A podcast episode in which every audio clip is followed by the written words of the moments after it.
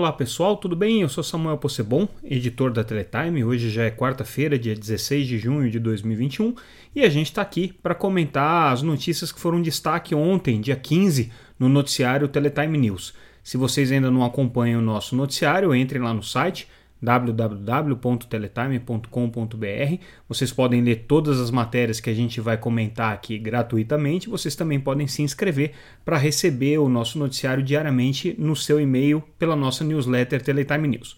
Começando então, essa terça-feira foi um dia bastante movimentado, com muita informação é, importante acontecendo aí no mercado. A gente começa com a sanção pelo presidente Jair Bolsonaro da antiga medida provisória 1018, que tratava da redução de tributação é, para as estações VSAT de satélite, né, também conhecida aí como MP do Fistel. A gente já comentou bastante sobre ela aqui. Ela foi sancionada finalmente, agora vira lei. É, houve apenas um veto diante de tudo aquilo que estava sendo colocado. É um projeto que ficou, acabou ficando muito amplo, com várias vertentes aí para a área de radiodifusão, TV por assinatura, é, infraestrutura de torres e tudo mais. O único veto que é, foi uh, feito pelo presidente Jair Bolsonaro foi justamente sobre a, a, a mudança que havia no entendimento com relação à cobrança da Condecine é, para serviços de vídeo sob demanda e serviços de streaming. Era um pleito importante do setor de TV por assinatura, um pleito importante das operadoras das empresas de streaming que fazem distribuição de vídeo sob demanda pela internet, de conteúdos pela internet, porque existia uma confusão com relação à tributação disso, é, que se fosse praticada no regime é, da Condecine título normal, que é praticada para é, obras audiovisuais que vão para o cinema, que vão para o mercado de locação doméstica, enfim, é, teria uma carga tributária excessiva, em, praticamente inviabilizando boa parte dos serviços, principalmente aqueles é, que não têm as multinacionais por trás. No entanto, o Ministério da Economia é, avaliou que havia um risco aí de perda é, fiscal não prevista no, no projeto, né, na, na, medida provisória, e que, portanto, isso implicaria responsabilidade fiscal do presidente, recomendou o veto e o presidente assim o fez. É, o que a gente deve esperar agora é uma movimentação dos setores que apoiavam essa mudança é, no sentido de derrubar o veto no Congresso, como tem acontecido com várias medidas do governo, inclusive com o apoio do, da própria base parlamentar do governo. Então é mais ou menos um jogo combinado em que o governo veta porque não quer se responsabilizar é, do ponto de vista fiscal por aquela decisão, mas por outro lado não cria casos caso o veto seja derrubado pelo Congresso e é o que deve acontecer agora. Os outros aspectos todos que a medida provisória tratava, como a própria desoneração do VSAT foi aprovada, muito comemorada pelo setor, é, também as mudanças na legislação do FUST, que são mudanças importantes aí, entre elas a ampliação do conselho gestor do FUST, dando mais poder ao governo para esse é, conselho gestor e também dando mais é, possibilidades para que as empresas de telecomunicações façam investimentos em projetos na modalidade não reembolsável é, do FUST também foram é, incorporadas aí à lei que, que foi sancionada, então também o setor de telecomunicações tem o que comemorar. Quem não tem muito a comemorar são as empresas de torres de antenas, que já se queixavam justamente de uma das é, mudanças que o projeto de lei trouxe, que era é, a previsão de que a, a, reserva de mercado que elas tinham né, para compartilhamento de antenas no raio de 500 metros a gente comentou isso em outras ocasiões. Quer dizer, você não podia construir mais de uma antena é, se houvesse alguma, alguma infraestrutura já instalada dentro de um raio de 500 metros. Essa previsão de compartilhamento de antena compulsória caiu, então isso aí foi comemorado pelas operadoras de telecomunicações. É um ponto de crítica aí das empresas torreiras, né, as empresas que operam serviços de torre. Mas o destaque realmente para essa sanção da medida provisória foi o setor de radiodifusão. É, há vários penduricalhos ali, vários jabutis, como a gente costuma chamar, é, na medida provisória, que beneficiam sobremaneira o mercado de radiodifusão, sobretudo as retransmissoras de TV, que são as empresas de pequeno porte que trabalham sem uma concessão de televisão de caráter nacional, né, sem uma outorga de televisão de caráter é, é, é, é, de concessionária, né, mas tem essas retransmissoras e o que aconteceu é que a medida provisória permitiu que nas é, zonas de, de, fronteira de desenvolvimento, nas regiões de fronteira de desenvolvimento, como Amazônia Legal, Fernando de Noronha, mas essas regiões de fronteira de desenvolvimento podem ser ampliadas aí ao arbítrio do Ministério das Comunicações, é, passam até a possibilidade de transmissão de conteúdos locais, inclusive tiveram a possibilidade de ampliação da quantidade de, con de conteúdos jornalísticos que são veiculados. Então, isso dá um poder muito grande para as empresas retransmissoras de TV é, e um, uma valorização para essas outorgas em relação ao que elas tinham. Além disso, elas ainda ganharam a possibilidade de serem retransmitidas pelas operadoras de TV por assinatura, a gente já comentou sobre isso também. Então, esse foi o grande ponto, inclusive destacado pelo ministro Fábio Faria durante a sua fala, elogiado pelos radiodifusores que estavam lá presentes. É, e o aspecto interessante, a gente comenta isso num editorial, é que o ministro Fábio Faria faz uma certa confusão é, ao aprovar essas reformas na legislação de radiodifusão que vieram através da medida provisória, então nem foram reformas é, iniciadas pelo governo, ainda que tivessem o apoio do governo, mas foram sugeridas por emendas parlamentares. É, mas ele reforça essas mudanças na legislação com um discurso é, um pouco perigoso e conflituoso no sentido do interesse do governo como regulador e como formulador de políticas de radiodifusão e o interesse da comunicação do próprio governo, em que ele diz que a mensagem do presidente Jair Bolsonaro muitas vezes é distorcida, é tratada é, de maneira indevida pelos órgãos de imprensa, pelos meios de comunicação, e que ele espera que esses radiodifusores que estão sendo beneficiados aí com essa nova política tratem melhor o governo. Em linhas gerais foi isso que ele disse, não com essas palavras, mas é um ponto aí é, para a gente ficar atento, porque a gente já chamou atenção de que existe um conflito entre o Ministério das Comunicações, formulador de políticas para a área de comunicações e de radiodifusão, que é o papel tradicionalmente é, é, da, da, atribuição do Ministério, e o novo papel que ele ganhou no governo Jair Bolsonaro, que é também cuidar da comunicação social do governo, da antiga Secretaria de Comunicação Social, que agora passou a ser parte do Ministério das Comunicações. O ministro Fábio Faria tem esse conflito. De um lado, ele é porta-voz do governo, do outro lado, ele regula é, o setor de comunicação é, através das regras e das normas aí de radiodifusão. Bom, obviamente, é, a Abratel, que é uma das associações setoriais aí do, do mercado de radiodifusão, comemorou muito né, esse empenho do ministro em aprovar é, essas mudanças na legislação de radiodifusão, é, mas fica aí o, o alerta para esse conflito de competências. O ministro também hoje entrou numa outra polêmica que ele já vinha batendo nessa tecla, que é a questão do ícone de 5G que aparece na tela dos smartphones quando eles se conectam à chamada rede 5G DSS, que é a rede 5G, mas que funciona em cima das frequências do 4G e que algumas operadoras já exploram hoje aqui no Brasil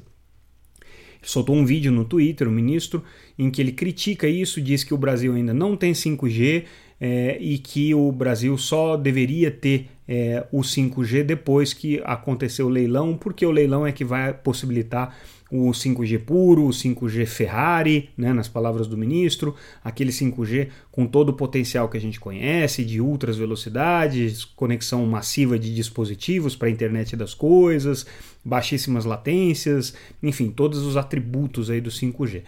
Mas o ministro está se metendo aqui na estratégia de comunicação das empresas e, de alguma maneira, até desmerecendo o trabalho das empresas que investiram nesse 5G DSS ao fazer um comentário é, dessa natureza. Isso aqui cria um mal-estar, criou um mal-estar no setor de telecomunicações, que obviamente não vai confrontá-lo, mas existe esse mal-estar.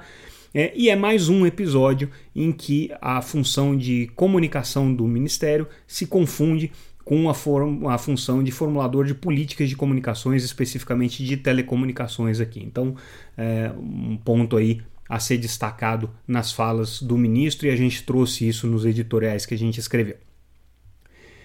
A gente traz também uma reportagem destacando aqui o desconforto dos provedores regionais, aquelas empresas que hoje estão explorando o mercado de banda larga é, Brasil afora, com os modelos de chamadas redes neutras ou redes abertas das grandes operadoras de telecomunicações. É, o que esses provedores comentam nessa reportagem é que basicamente esse modelo não fecha, não interessa para os pequenos operadores, é, não existe aí a garantia de, de entrega de desempenho de capacidade dessas redes por parte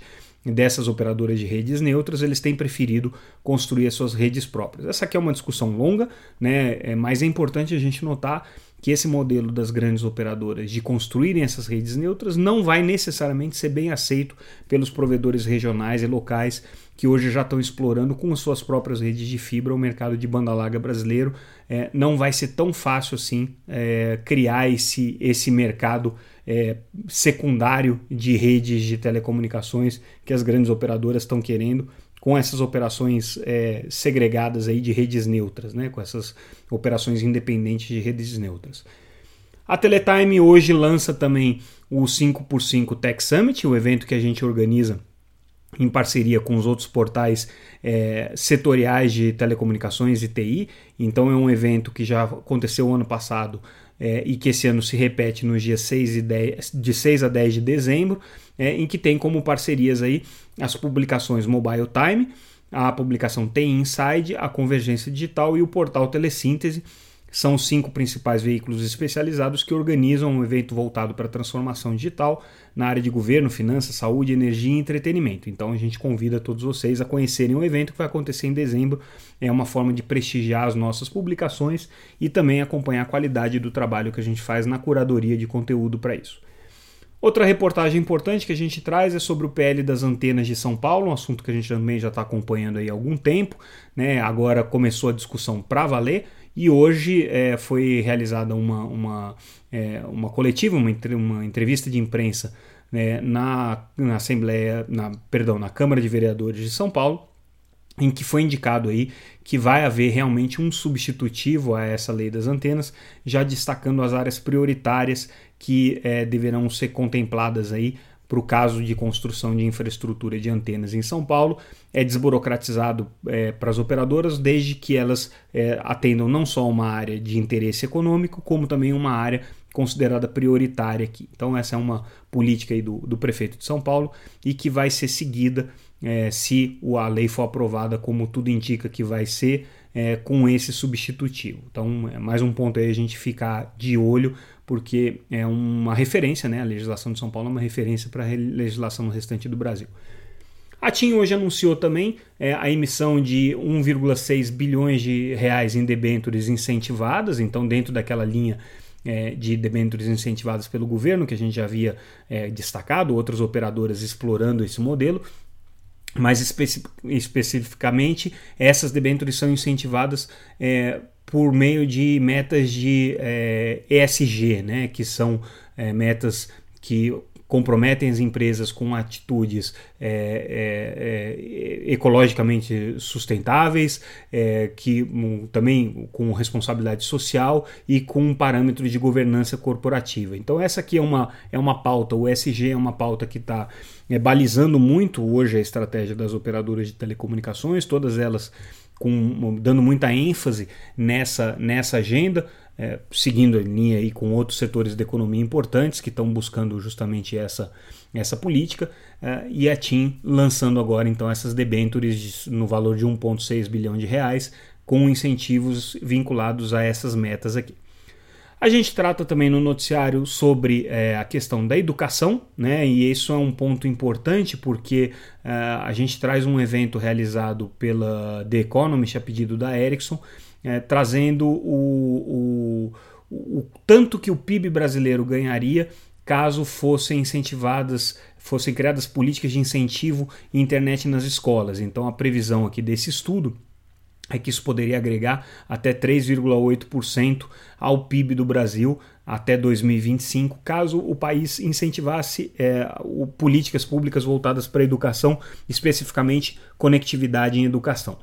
E por que, que isso é importante? A gente está vendo aí várias frentes em que é, a questão da educação tem sido colocada. No edital de 5G, a deputada Tabata Amaral já trouxe esse debate. A gente teve também na mudança na legislação do FUSH a previsão explícita de recursos do FUSH para programas de educação. Também na semana passada aprovada é, a lei que prevê 3,5 bilhões de reais do FUSH para a educação. Então, existem várias frentes que estão se abrindo aí para projetos de conectividade em educação. É, e é importante é, que o governo e, obviamente, as operadoras participem desses projetos e desenvolvam projetos nessa área, que nunca foi prioridade de nenhum governo, né, quando se considera políticas de comunicação ou políticas de banda larga. Então fica aqui é, o caminho aberto, né, com essa, esses números falam por si só, né, um ganho de 3,8% no PIB não é pouca coisa, mas também a importância de você desenvolver isso para que esse dinheiro possa fluir